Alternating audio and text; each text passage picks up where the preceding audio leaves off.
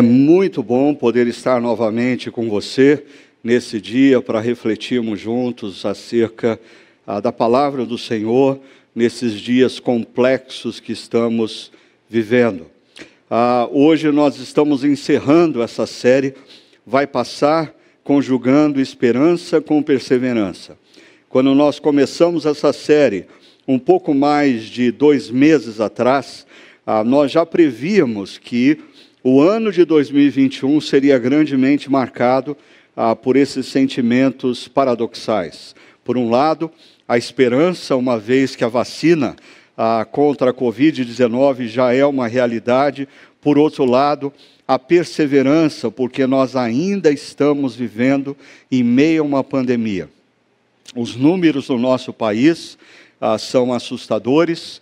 Nessa última semana, nós completamos ou alcançamos a marca de mais de 250 pessoas que morreram ah, devido à Covid-19.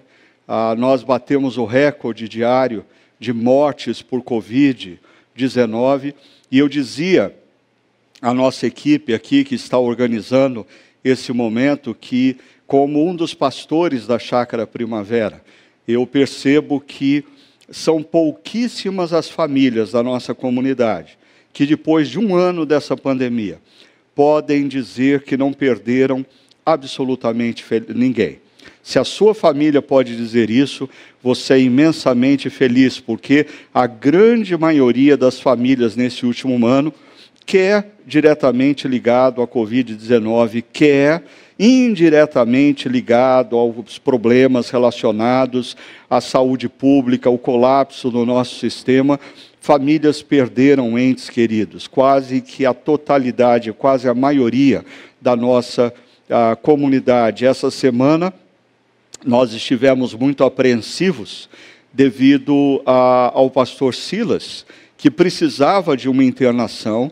O médico recomendou a ele hospitalização, e no nosso município e região não existia um leito sequer disponível para pacientes com Covid-19. Ah, nos voltamos ah, em oração a Deus, várias pessoas, contatamos os médicos da nossa comunidade, graças a Deus, na última sexta-feira, abriu-se uma vaga no Hospital Samaritano e ali ele está. E eu queria dizer para o pastor Silas, se ele está nos acompanhando, que nós estamos orando por ele, pela sua plena recuperação e tudo isso vai passar. Que agora ele se dedique a restaurar sua saúde e ter muita paciência nesse processo, ok? Nós esperamos que ele esteja conosco em breve para alegrar o nosso coração imensamente. Agora, em meio a, a todos esses números, eu confesso que uh, eu percebo a própria igreja evangélica brasileira confusa. E ela está confusa grandemente devido aos seus líderes aos seus líderes, aos seus pastores. Porque assim também como em algumas regiões do nosso país, em alguns estados e até mesmo no governo federal, a omissão da liderança em dizer claramente para as pessoas o que elas devem fazer nesse período de pandemia, isso tem gerado a confusão e perdas decorrentes a isso. Ah, para você ter uma ideia, eu tive algumas conversas com alguns pastores ao longo dessa semana, devido ao fato de que um amigo nosso, um amigo de caminhada, é, fez um pronunciamento na internet, se, po se posicionando de forma contrária ao lockdown na sua região, devido à pandemia, devido à inexistência de leitos disponíveis na sua cidade, no seu estado. Infelizmente, esse amigo gerou ou semeou uma confusão na mente das pessoas, confundindo um problema de saúde pública com liberdade religiosa e dizendo para algumas pessoas que o que nós estávamos vivendo era o início de um processo ah, de castração da liberdade religiosa no nosso país, de limitação da atuação da igreja. Eu fiquei muito preocupado com isso e, conversando com alguns amigos, procurei saber o que eles estavam pensando e um deles falou assim para mim: Ricardo, na última semana, nós tivemos mais de 800 mil pessoas reunidas nos cultos da nossa igreja. E eu olhei para ele e disse: Mas quantas pessoas vão estar na UTI de um hospital daqui 15 dias? Ele disse: Ah, Ricardo, olha, assim, vamos ser realistas. Mesmo num grupo de 800 mil pessoas, se houver alguma contaminação, vão ser poucas pessoas. Eu disse: Desculpa, meu amigo, mas a minha esposa está em casa se recuperando de um estresse emocional, porque nos últimos dez meses ela trabalhou dentro de uma UTI respiratória de um hospital público. Se você visse a agonia de uma pessoa enferma, se você visse a agonia de pais e filhos que ficam no lado de fora, você não pensaria que nós estamos falando só de algumas pessoas. Algumas pessoas são pessoas valiosas para alguém. Por isso nós precisamos considerar seriamente isso. Aí a resposta que eu tive foi: ah, mas as pessoas se contaminam em outros lugares. Eu disse: ok, mas vai ser muito bom na minha comunidade cristã. Aquelas pessoas que forem contaminadas, que sofrerem, mesmo a apreensão, a, a possível perda de um ente querido, elas tenham a plena convicção de que elas não foram contaminadas, porque a igreja insistiu em permanecer aberta e dizer para os crentes que era pecado ficar em casa e agora era hora da gente ter coragem para adorar a Deus. Esse amigo insistiu dizendo: Mas Ricardo, as pessoas estão precisando de culto. E eu já fui ficando irritado. E eu disse: Me desculpa, mas isso é um grande equívoco teológico. Porque a partir da nossa visão do Novo Testamento, quando uma pessoa se rende ao amor de Jesus e abraça o perdão oferecido na cruz, ele é batizado com o Espírito Santo e Deus está está em nós. Aonde estiver um cristão, existe oportunidade para cultuar a Deus. Nós não somos o povo que precisamos de templo ou de tabernáculo, porque nós somos o templo e o tabernáculo do Deus vivo. Por isso nós precisamos corrigir essa teologia. E aí eu percebi que aquele amigo também começou a ficar meio irritado comigo. E ele disse: não, você não entendeu bem. Eu não estou falando ah, do culto, eu estou falando do culto presencial. Eu falei, ah, ok, você está falando de catarse. Você está dizendo que as pessoas estão precisando de catarse, elas estão precisando se reunir para ter catarse, assim como outras religiões oferecem catarse para as pessoas, assim como um show de rock oferece catarse para as pessoas, assim como os bailes funks clandestinos dos jovens durante o final de semana oferecem catarse. Ah, eu disse, desculpa, meu querido amigo, mas uma coisa é o que as pessoas desejam outra coisa o que elas precisam. Elas precisam cultuar a Deus. E elas podem cultuar a Deus de onde elas estiverem. Elas desejam estar juntas, mas nesse momento elas não podem. E isso é um exercício de maturidade. Aí eu percebi que aquele meu amigo apelou, porque ele falou assim, talvez até querendo me intimidar um pouco. Ah, ele disse assim: ah, Ricardo, acontece o seguinte: a nossa igreja ah, triplicou o faturamento no último ano. Aí eu confesso que eu me arrepiei inteiro. E, e eu, eu fiquei atordoado. Porque eu ouvi a palavra faturamento. Ah, e eu pensei comigo: faturamento é a entrada de quem vende alguma coisa. Ah, o, o, o que, que essas igrejas estão vendendo? Elas estão vendendo culto elas estão vendendo catarse, elas estão vendendo promessas infundadas. Igreja não tem faturamento. Igreja tem a contribuição financeira de discípulos fiéis que, quer estejam se reunindo ou não, consagram seus dízimos e ofertas como gratidão a Deus pelo que Ele tem feito em suas vidas e como reconhecimento de quem cuida das suas vidas. É Deus e não o dinheiro. Ah, e, e, aquele amigo finalizou dizendo: ah, e esse faturamento triplicado tem a ver com o crescimento da nossa igreja. Nossa igreja tem crescido muito nesses últimos meses, com pessoas oriundas de igrejas pentecostais, neopentecostais e, inclusive, igrejas como a sua que estão fechadas e igrejas menores que não têm estrutura financeira ah, para poder ter o seu culto online.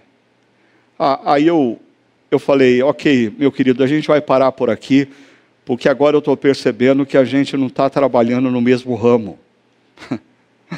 ah, eu não estou no business que algumas pessoas entendem que a igreja é. Ah, Para mim, esse tipo de crescimento não passa de inchaço. E eu sonho com comunidades cristãs que, nesse momento, ah, se comprometam mais e mais com o Deus que se faz presente na vida de cada um de nós. Eu sonho com comunidades cristãs que mostrem para o Brasil e para o mundo que nós nos importamos com vidas. Eu sonho com comunidades cristãs que tenham homens e mulheres que no seu dia a dia, não apenas no domingo, se mostrem altamente responsáveis para com esse momento, porque tudo isso é missão, tudo isso é parte do testemunho que a igreja deve dar como uma comunidade alternativa, como uma proposta alternativa no mundo cercado pela polarização, pelo ódio e pela confusão. E é um pouco sobre isso que eu queria conversar com você hoje. Porque nós temos falado ah, um pouco acerca ah, dos capítulos 10, 11, 12, 13 de Hebreus. Hoje nós chegamos no capítulo 13, encerrando a nossa série. E enquanto nós falamos disso, nós temos desafiado você a perceber como homens e mulheres do passado conjugaram perseverança com esperança. Agora, quando você olha para a carta aos Hebreus, você vai perceber que essa carta ela é escrita num contexto de grande polarização, apreensão e confusão. Deixa eu explicar isso. Primeiro, polarização.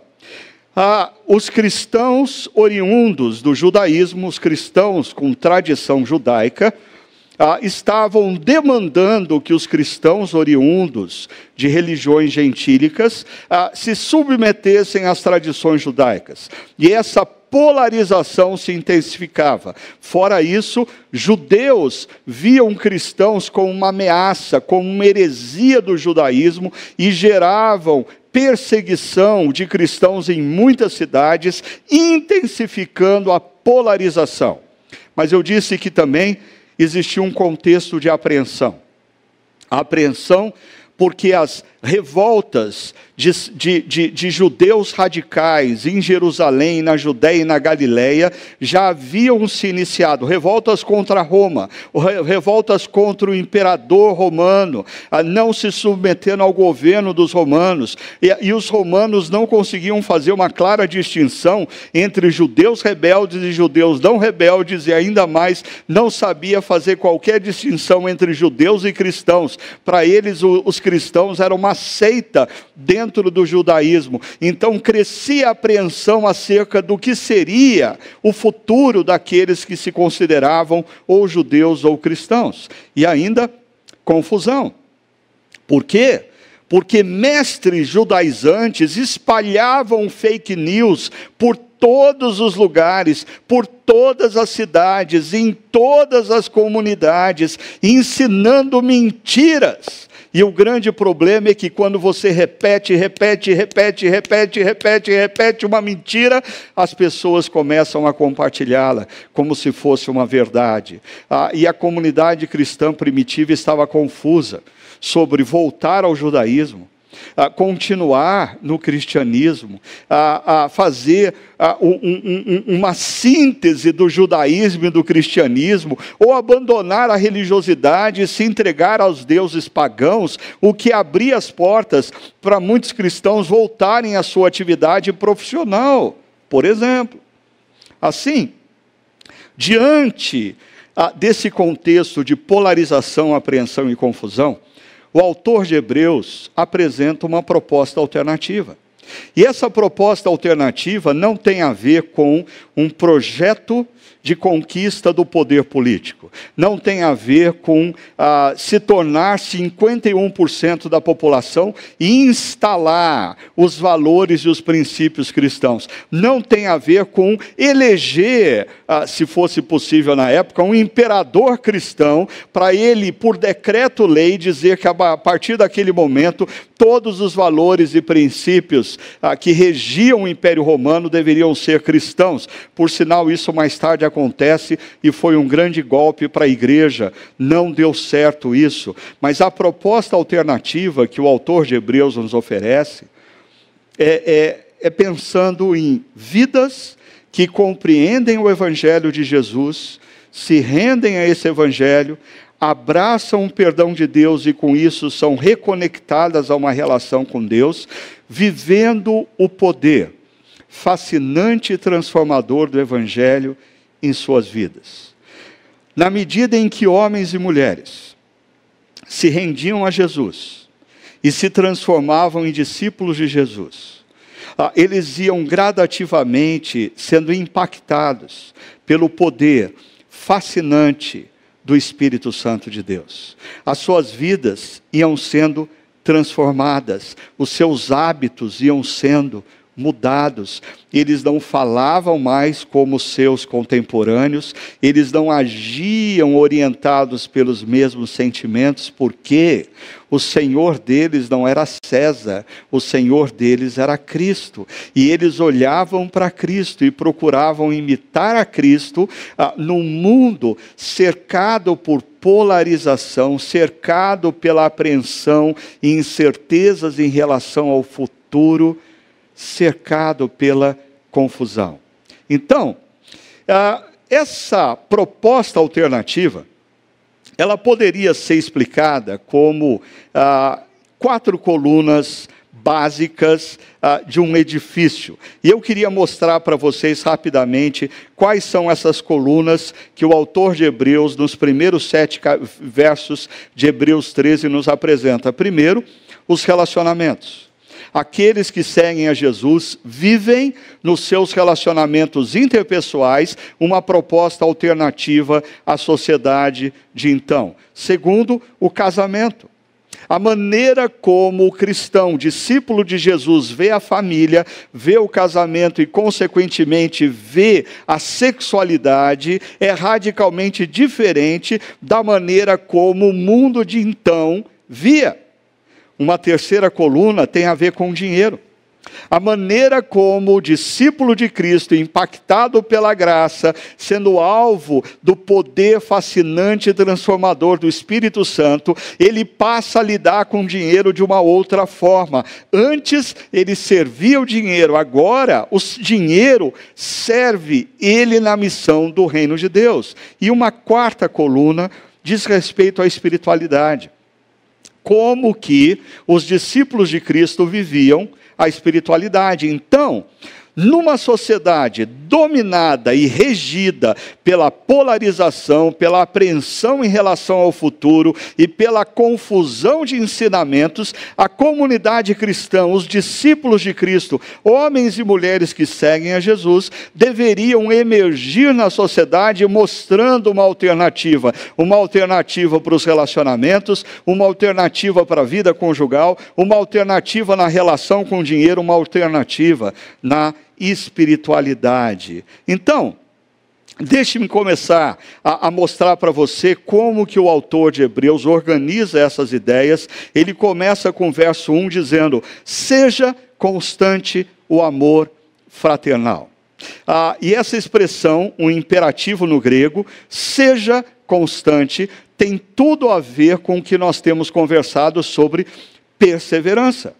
Ser constante é sinônimo de perseverar, de se manter firme num determinado propósito. O que o autor de Hebreus está dizendo é que nós devemos nos manter firmes no propósito de amar, firmes no propósito de amar. Agora, essa, essas duas palavras que nós temos aqui, amor fraternal, no grego é também a junção de duas palavras, filos Delfia. ah, filos, ah, um dos tipos de amor que é identificado como amor fraterno, por quê? Porque Delfia se refere àqueles que são irmãos e irmãs do mesmo Pai. Ah, perceba, o, o autor de Hebreus não está falando aqui do amor ao próximo de maneira genérica. Ele está falando aqui do amor aos irmãos e irmãs de caminhada cristã o amor àqueles que estão ao redor da mesa do Pai. Nós somos diferentes uns dos outros, nós temos cores diferentes, nós temos backgrounds diferentes, nós temos níveis diferentes uh, de formação educacional, nós temos saldos diferentes na conta bancária, mas Todos nós estamos sentados ao redor de uma mesa por uma única e exclusiva razão. Deus nos adotou. E a lembrança de que nós somos filhos adotados pelo Pai deveria nos fazer mais humildes diante dos outros irmãos e irmãs que estão em volta da mesa. Eles são diferentes, eles pensam de maneira diferente, eles não fecham comigo em determinadas questões, mas eles são irmãos do mesmo Pai. Eles estão sentados à mesa comigo por uma única e exclusiva razão. Tanto eu como ele, não éramos merecedores do amor desse Pai, e esse Pai olhou para cada um de nós e nos adotou.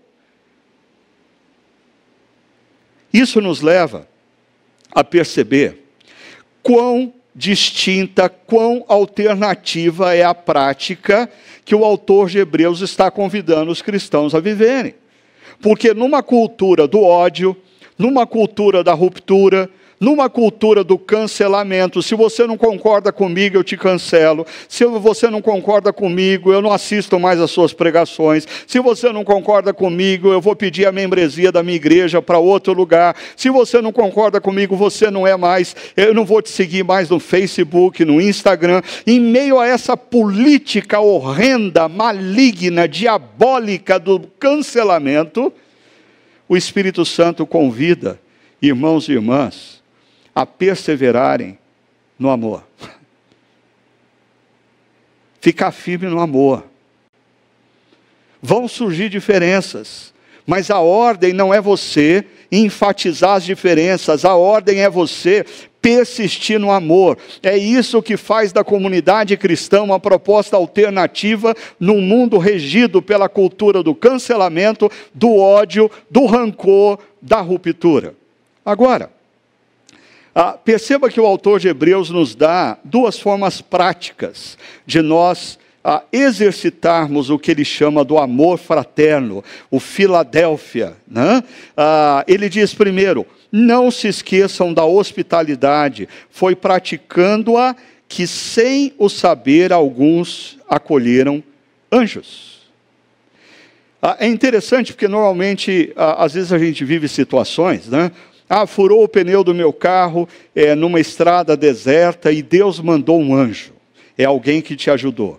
Ah, eu estava lá no hospital perdido, não conhecia ninguém e estava com um problema para resolver e Deus mandou um anjo. Alguém que te ajudou. Mas é interessante, a lógica do texto de Hebreus é uma lógica diferente. Alguém estava precisando de ajuda e você foi na direção dele e o ajudou. E sem saber, você ajudou um anjo. Ah, e, e, claro, o autor de Hebreus, ele está fazendo menção de histórias, de, principalmente do Velho Testamento, a que esses leitores conheciam muito bem, ah, de Abraão, Abraão, Gideão e outros personagens que acolheram pessoas nas suas casas, e não sabiam num primeiro momento, mas estavam acolhendo anjos. Eu queria convidar você a pensar nisso, porque a gente está sempre atento e chamando de anjo quem nos ajuda. Mas o texto bíblico diz para a gente tomar cuidado, que muitas vezes nós ajudamos pessoas e sem saber estamos ajudando anjos. Olha que loucura. Mas o texto diz: não se esqueçam da hospitalidade. E aqui o não se esqueçam é mais um imperativo desse texto. E eu queria chamar a sua atenção para esse termo hospitalidade. Porque já que hoje a gente já aprendeu o filos, Delfia, hoje agora nós vamos aprender o filos, o amor, exenia, ou aportuguesando xenia, que vem de xeno, xenofobia, medo do diferente, aqui é amor ao diferente, amor ao estranho. É interessante, dentro do Filadélfia, dentro do amor por aqueles que estão sentados à mesa, porque são filhos do mesmo Pai. O autor de Hebreus diz que nós precisamos aprender a amar aqueles que pensam diferente, amar aqueles que não fecham conosco em questões periféricas. E aí eu consigo entender que o termo hospitalidade aqui, sim, que estava grandemente ligado ao fato de que no, primeiro século não existia resort, não existia hotel, não existia pousada, não existia Airbnb. Então as pessoas que viajavam dependiam grandemente do filoexenia das pessoas da vila que os convidavam a estarem com eles. Então, esse nível de acolhimento poderia ser a cessão de um pedaço de terreno para um acampamento ou a, a, a hospedagem é, é, num, num, num cômodo à parte da casa ou às vezes até mesmo a hospedagem na própria casa. Mas tudo isso tem, tem um sentido ainda é o acolhimento, a capacidade de eu acolher o irmão e a irmã que pensa de forma diferente no que é periférico. Acolhimento.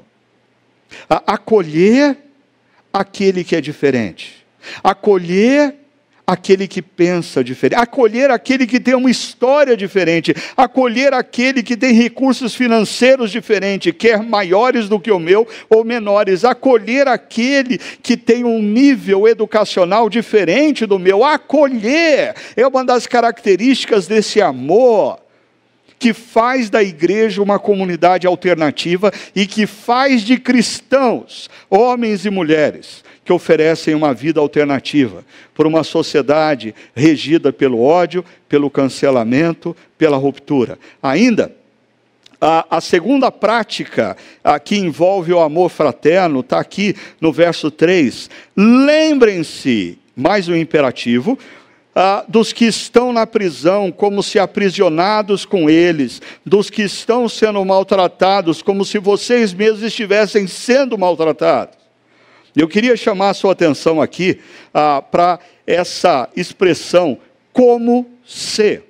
Como ser aprisionados com eles. E aí se repete aqui, como se vocês mesmos estivessem sendo maltratados. O que o autor de Hebreus está convidando os cristãos, homens e mulheres, a viverem de maneira alternativa, passava pela empatia, a capacidade de eu sentir a dor do outro, a capacidade de eu me identificar com aquele que está sofrendo. E é claro, aqui quando nós vemos a expressão lembre-se dos que estão presos ou dos que estão sendo maltratados, o autor está apontando para cristãos que estavam sendo perseguidos, maltratados e inclusive presos. Prova disso é que um pouquinho depois, no verso 23, o autor traz uma notícia: quero que saibam que o nosso nosso irmão Timóteo foi posto em liberdade.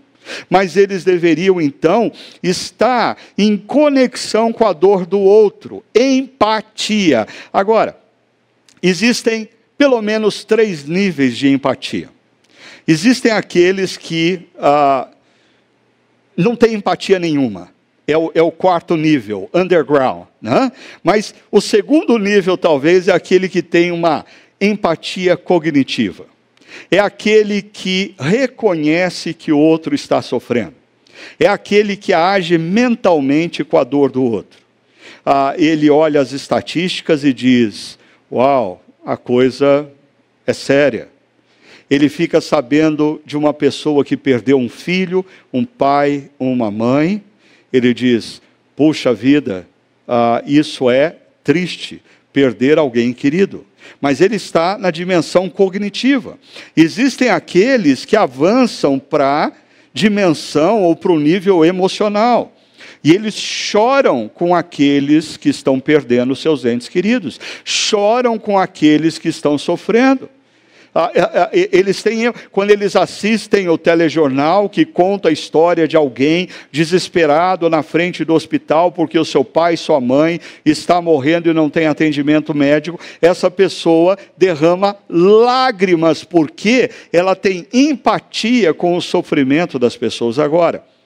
O nível de empatia que o autor de Hebreus está convidando ou desafiando os cristãos a terem é esse nível superior é o que eu chamo de empatia engajada. Ah, quando a pandemia começou, nós fizemos uma série, O Cara e o Corona, e nós falamos do apóstolo Paulo preso, isolado numa prisão, e nós lembramos cada um de vocês que no sistema prisional, a, a, romano, não existia a comida, roupa, qualquer tipo de benefício oferecido pelo império. A pessoa ficava na prisão sem qualquer cuidado e ela dependia de outros que empaticamente se moviam para suprir as suas necessidades. E a, na carta aos Filipenses, o apóstolo Paulo agradece os irmãos e irmãs que se moveram com uma empatia engajada. A empatia engajada, ela faz mais do que chorar. A empatia engajada faz mais do que reconhecer. A empatia engajada se move na direção do outro para ajudá-lo. Um grupo pequeno da nossa igreja, uma pessoa, o seu filho sofreu um acidente em Brasília. alguns têm conhecimento, o Rodrigo Freston, filho dos nossos queridos irmãos Paul e Yolanda Freston. E aí a Yolanda teve que ir para Brasília, o Paul estava fora do país, e esse grupo pequeno se articulou para juntar dinheiro e pagar a passagem para um dos membros do grupo ir até Brasília e estar com a Yolanda e orar com a Yolanda ah, e encorajar a Yolanda e o Paul nesse momento. Eu sei, ah, alguns ah, com uma empatia cognitiva, poderia dizer assim: ah, mas vocês poderiam usar o dinheiro da passagem de avião para ajudar nas despesas do hospital ah, do, do, Rodrigo Freston. Para com isso. É, para com isso. Há dez dias atrás, eu passei por uma experiência muito complicada. Um amigo muito querido, um casal de amigos querido da minha juventude, eles perderam em 24 horas uma filha de 22 anos de idade, a mesma idade da minha filha mais nova. E eu uh, sabia que o, o, enterro, o funeral ia ser na manhã seguinte, e apesar de já ter sido comunicado, como tem sido, ah, que seria restrito aos familiares ah, e a poucas pessoas, eu peguei meu carro, eu falei, eu não posso ficar aqui parado, eu fui na direção daquele amigo, e quando eu cheguei lá, de fato, ah, ele estava com as duas mãos ah, no caixão, olhando para sua filha, e, e eu simplesmente coloquei a mão no ombro dele e disse: Meu amigo, eu, eu não tenho palavras, eu só vim aqui para chorar com você. Eu só vim aqui para chorar com você. Quando nós nos movemos na direção daqueles que sofrem, para fazer algo por eles. Nós estamos praticando essa empatia engajada. Não a empatia emocional, a cognitiva e o underground aqui, o indivíduo que não tem empatia nenhuma, o indivíduo que continua se negando ao fato de que o mundo está sofrendo com essa pandemia, pessoas estão perdendo seus filhos, seus amigos, seus parentes, seus pais, a economia está colapsando, sim, mas porque nós não tratamos da saúde pública. E agora as coisas estão se tornando cada vez mais sérias. Mas deixa eu passar para o segundo item dessa proposta alternativa, e aqui eu vou falar um pouco menos, casamento e sexualidade, porque isso aí é tema para uma outra série uh, que nós venhamos a fazer. O autor de Hebreus é interessante, ele insere aqui uh, casamento. E, e se eu estivesse falando para uma comunidade dizendo como vocês podem ser uma comunidade alternativa em Campinas, como vocês podem ser um grupo de pessoas, homens e mulheres, que mostrem uma vida alternativa na sociedade brasileira, eu pensaria em temas mais complexos como ecologia, justiça social, mas o autor de Hebreus vai na veia, diz: você tem que começar mostrando para esse mundo de relações fluídas, de relações descartáveis, dessa cultura propensa à ruptura, de que casamento é bom, e o casamento deve ser valorizado, ele diz, eh, deve ser honrado por todos. Jovens que se dizem discípulos de Cristo não devem desprezar o casamento, antes devem valorizar o casamento. Mas também aqueles que são casados não devem ficar trocando de marido e mulher, banalizando o casamento, porque tem gente que fala assim: olha, eu, eu, eu valorizo tanto o casamento que eu já casei sete vezes. Assim, não, não é disso que o autor está falando. É você mostrar a valorização que você dá ao casamento por persistir, por perseverar, por desenvolver um amor maduro para com o seu cônjuge. Por sinal, eu completei na semana passada 33 anos de casado. Com a mesma mulher? Não. Ah, primeiro eu fui casado com uma jovem estudante da USP ah, de São Paulo que fazia fisioterapia. Bons tempos aquele. Ah, depois eu fui casado com uma jovem profissional que trabalhava na saúde pública da cidade de São Paulo, também foi muito bom aquele período. Depois eu fui casado com uma jovem mãe, ah, ela tinha um filho, daí teve outro filho, mais tarde chega o terceiro. Foi um tempo muito bom também para mim. Ah, depois eu fui casado com uma ah, mulher mais madura, é, mãe de filhos adolescentes. Os filhos adolescentes deram bastante trabalho, mas estar com ela sempre foi muito bom. Né? E, e atualmente eu sou casado com uma mulher que os filhos já se foram uma mulher que está no ninho vazio, uma mulher ainda bonita, uma mulher sábia, mais experiente. Ou seja, em 33 anos eu fui casado com cinco mulheres diferentes. Ah, eu, eu, digo isso porque eu não consigo entender quando alguém fala assim que, ah, ah, ah, não, eu, eu não consigo ficar 33 anos com a mesma pessoa. Mas quem disse que você vai ficar 33 anos com a mesma pessoa? de tempos em tempos você vai perceber que aquela pessoa com quem você se casou não é mais exatamente a mesma pessoa e você vai ter que renovar os seus votos, renovar a sua aliança. Isso faz da vida uma grande aventura. E o autor aqui de Hebreus está dizendo: o casamento numa sociedade, numa sociedade contaminada por uma politicagem ah, do ódio, ah, pela, pela ruptura, pela tendência ao rancor, deve ser a, a, a igreja deve se mostrar como uma comunidade que valoriza o casamento e não banaliza a relação conjugal. E aqui um outro ponto. O leito conjugal, e aqui é uma referência explícita ao lugar aonde se dá o exercício da sexualidade pelos casais, e aqui aparece uma coisa que na cabeça de muitas pessoas ainda é paradoxal: o leito conjugal, o lugar de se fazer sexo, conservando puro, santidade, porque na cabeça de muitas pessoas, sexo não combina com santidade. Ainda existem pessoas que acham que quando um casal faz sexo, o Espírito Santo sai e fica na sala esperando eles terminarem de fazer sexo. Sexo foi criado por Deus, sexo é uma dádiva que Deus deu aos seres humanos. Sexo é, é algo lindo e bonito para ser vivido no lugar certo e na hora certa, dentro da união conjugal. E aqui o autor fala que é possível sim e deve haver Né? Casamentos, no, no, no, casamento que perdura, deve haver leito conjugal com sexo e santidade, o que significa também lealdade, porque ele termina dizendo: Pois Deus julgará aqueles que são imorais e adúlteros, aqueles que não são leais com seus cônjuges, e se forem, não se arrependem, continuam sendo. Deus julgará essas pessoas, porque para Deus, os votos que nós assumimos no ato de fazer uma aliança com outro é coisa altamente séria.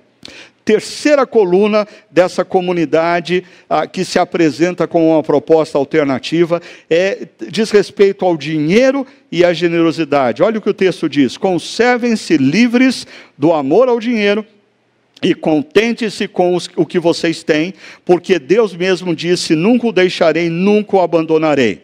Interessante, a palavra aqui, livres do amor ao dinheiro, é a palavra avarento. Ou seja, não seja avarento. Ah, eu cresci lendo o gibi ah, do Walt Disney, e tinha lá o tio Patinhas, que é o ícone da avareza. Um indivíduo muito rico, que se nega a ajudar qualquer pessoa a distribuir qualquer moeda a quem ah, está necessitando. No entanto, na medida em que eu cresci e me tornei adulto, eu, eu aprendi que existem, na verdade, dois tipos de avarentos.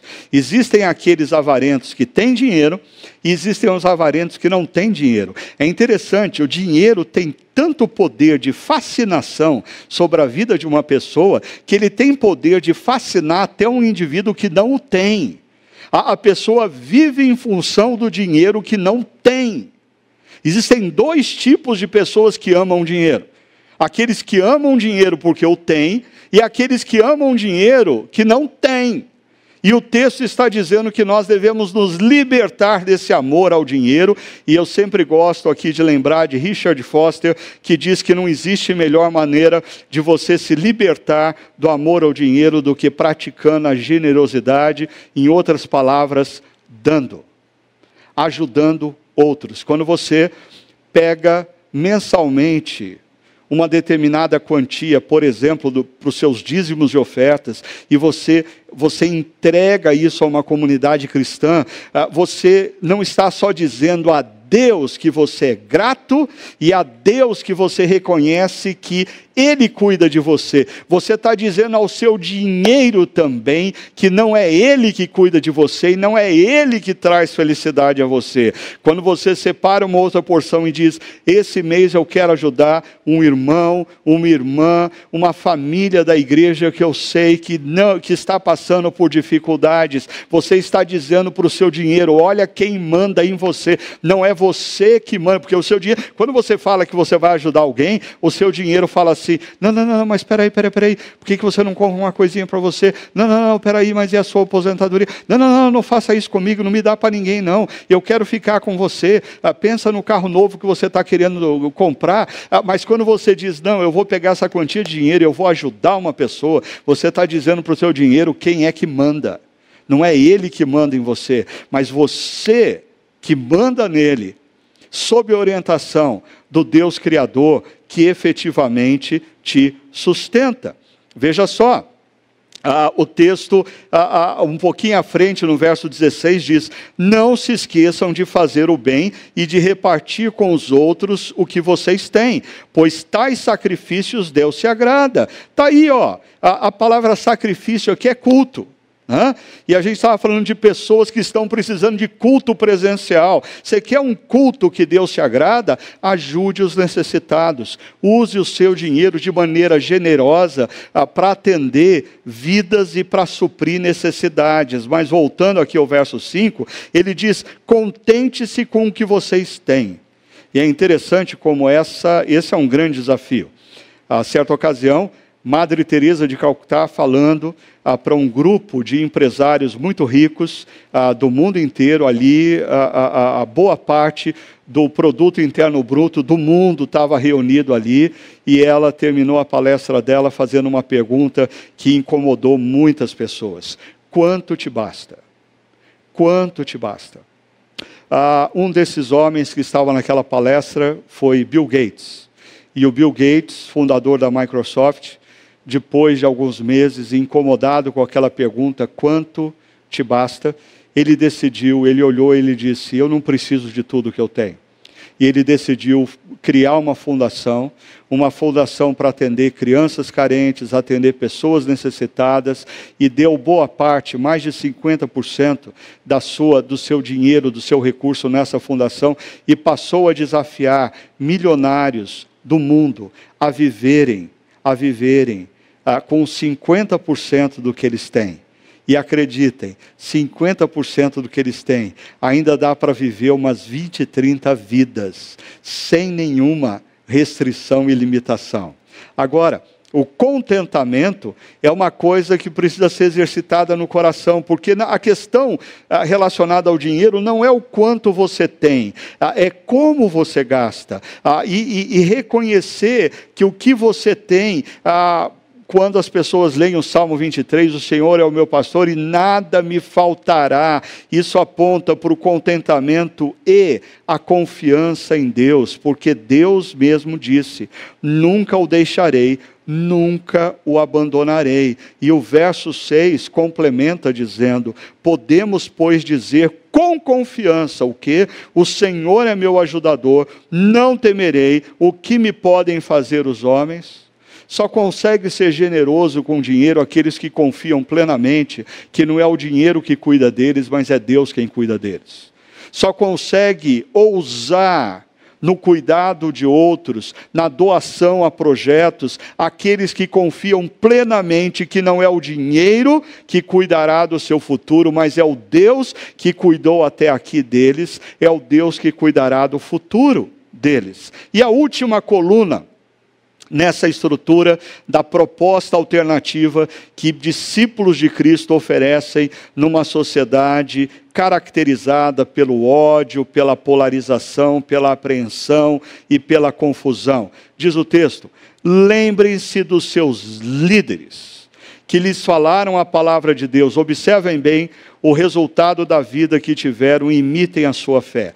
Lembrem-se dos seus líderes. Aqui o texto está se referindo aos guias espirituais, aos líderes espirituais, aos pastores e presbíteros que cuidavam das comunidades cristãs. E o termo aqui, lembre-se, é um imperativo que tem a ver por considere esse pastor, esse presbítero, por quê? Diz o texto, porque eles falaram a palavra de Deus a você. É interessante.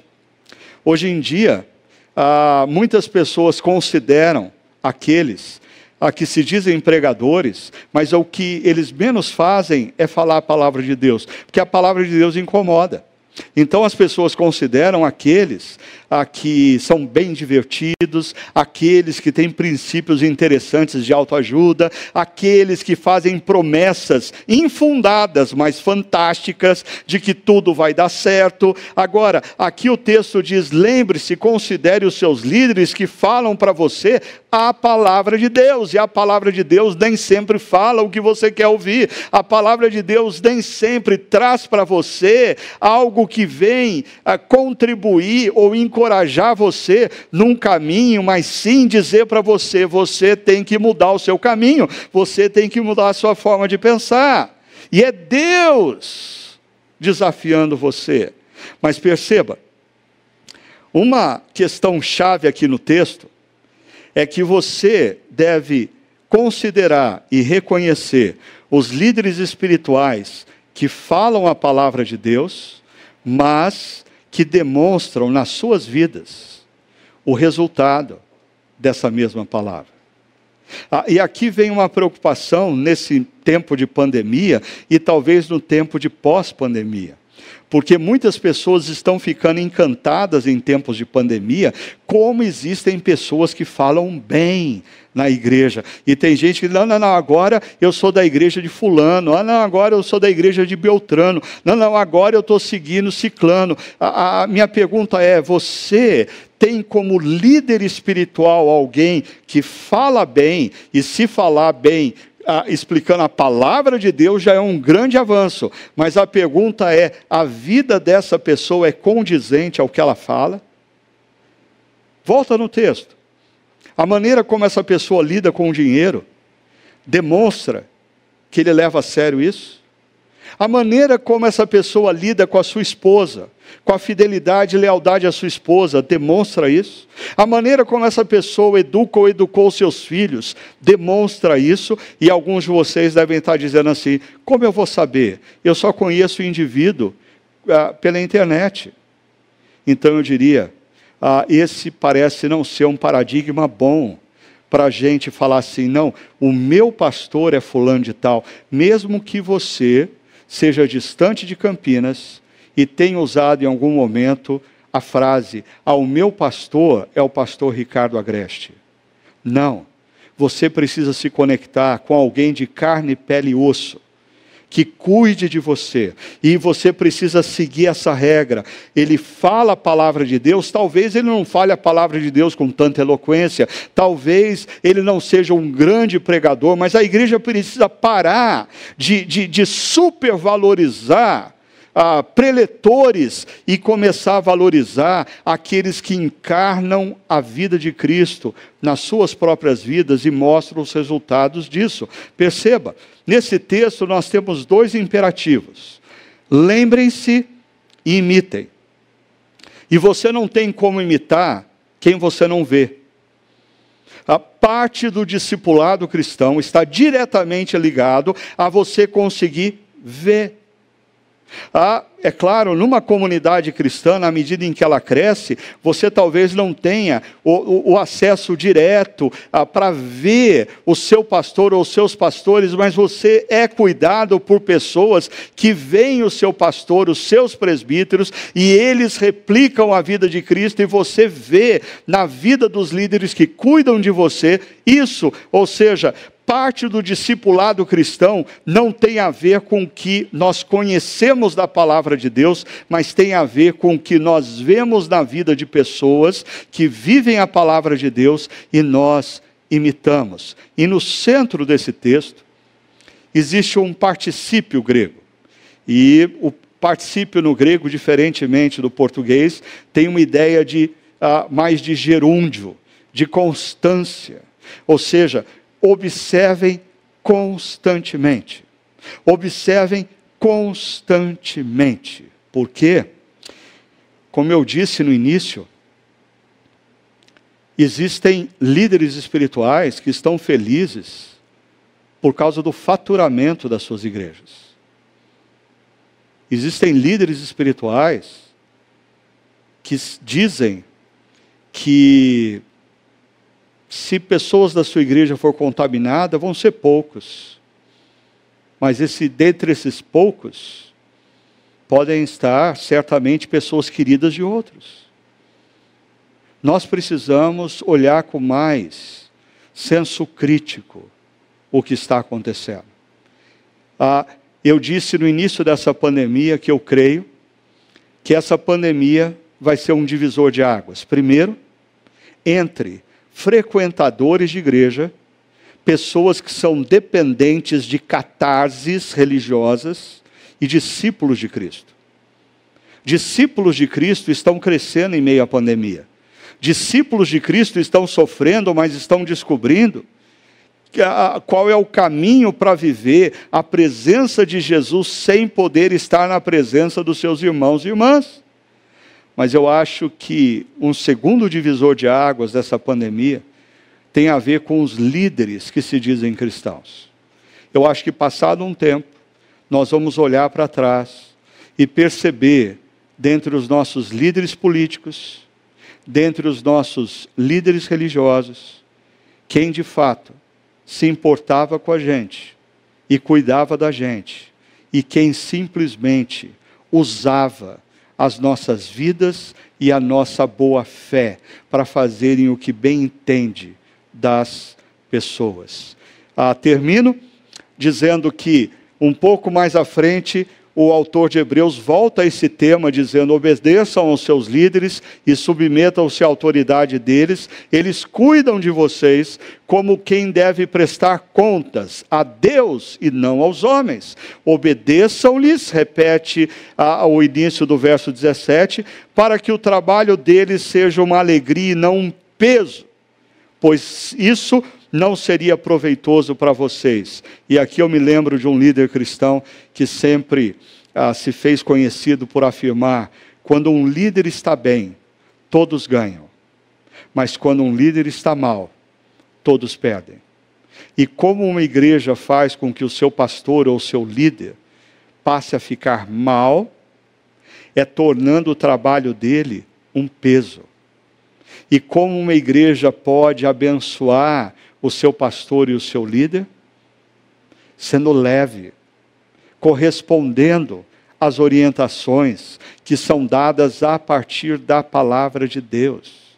Então, eu concluo hoje mostrando para vocês o seguinte: no contexto de uma sociedade polarizada, apreensiva e confusa, eu não estou falando da nossa sociedade atual, estou falando da sociedade do primeiro século, da Ásia Menor, a, da região da Europa ali. Era uma sociedade que estava polarizada, apreensiva e confusa, principalmente no meio cristão, no meio judaico. O que, que Deus nos oferece? Nos oferece uma comunidade formada por pessoas que foram impactadas pelo seu amor e pela sua graça que foram oferecidos através de Jesus. E quando eles compreenderam quem Jesus era, eles se renderam a quem Jesus dizia ser, e eles passaram a confiar plenamente que o que Jesus Cristo fez naquela cruz foi totalmente suficiente para reconectá-los na comunhão e na relação com Deus. E sabe o que aconteceu? Eles foram selados com o Espírito Santo da promessa, e o Espírito Santo começou uma obra dentro deles de transformação, e gradativamente esses homens e mulheres naquela sociedade polarizada, apreensiva e confusa, aqueles homens e mulheres passaram a viver o acolhimento, passaram a multiplicar a empatia, passaram a valorizar o casamento e a lealdade conjugal, aqueles homens e mulheres passaram a usar os seus recursos financeiros para ajudar os que mais sofriam. Aqueles homens e mulheres ajudavam com seus recursos financeiros porque eles demonstravam uma confiança tremenda que Deus cuidava da vida deles. E aqueles homens e mulheres, eles pertenciam a comunidades nas quais alguns líderes zelavam pela vida deles. Líderes que não eram fantásticos, líderes que não eram famosos, líderes que não eram populares populares, líderes que talvez não pregavam bem, líderes que não eram popstar no mundo gospel da época, mas eles eram líderes que ensinavam a palavra e encarnavam a palavra nas suas vidas. Eles não eram perfeitos, mas eles eram consistentes e coerentes em serem discípulos que buscavam a cada dia se tornarem mais parecidos com Jesus. Aí, você olha isso e fala: Ah, Ricardo, isso é impossível. Eu não consigo viver esse negócio. A minha comunidade cristã está anos-luz desse negócio aqui. Ah, eu queria convidar você a começar uma nova fase na sua vida. Ah, olhe, olhe essas características e comece percebendo aonde você precisa investir nos próximos dias, semanas e meses. O que, que você precisa estar tá mais atento para você fazer parte dessa proposta alternativa, porque o nosso mundo também está marcado pela polarização, pela apreensividade, pela confusão. Nós precisamos de homens e mulheres que vivam na sociedade brasileira esses valores e iluminem o caminho de outros. E, e eu posso te garantir que isso é possível, sabe por quê? O autor de Hebreus termina esse trecho com o verso 7, dizendo assim: Jesus é o mesmo.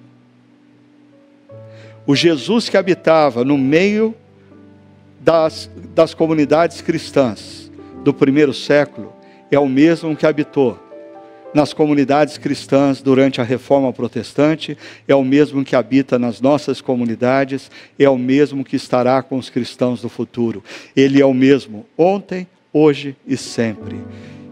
E se no passado ele transformou a vida de homens e mulheres que foram diferença na sociedade em que viviam, ele pode fazer outra vez.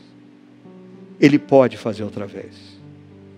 Mas essa obra começa em mim e em você.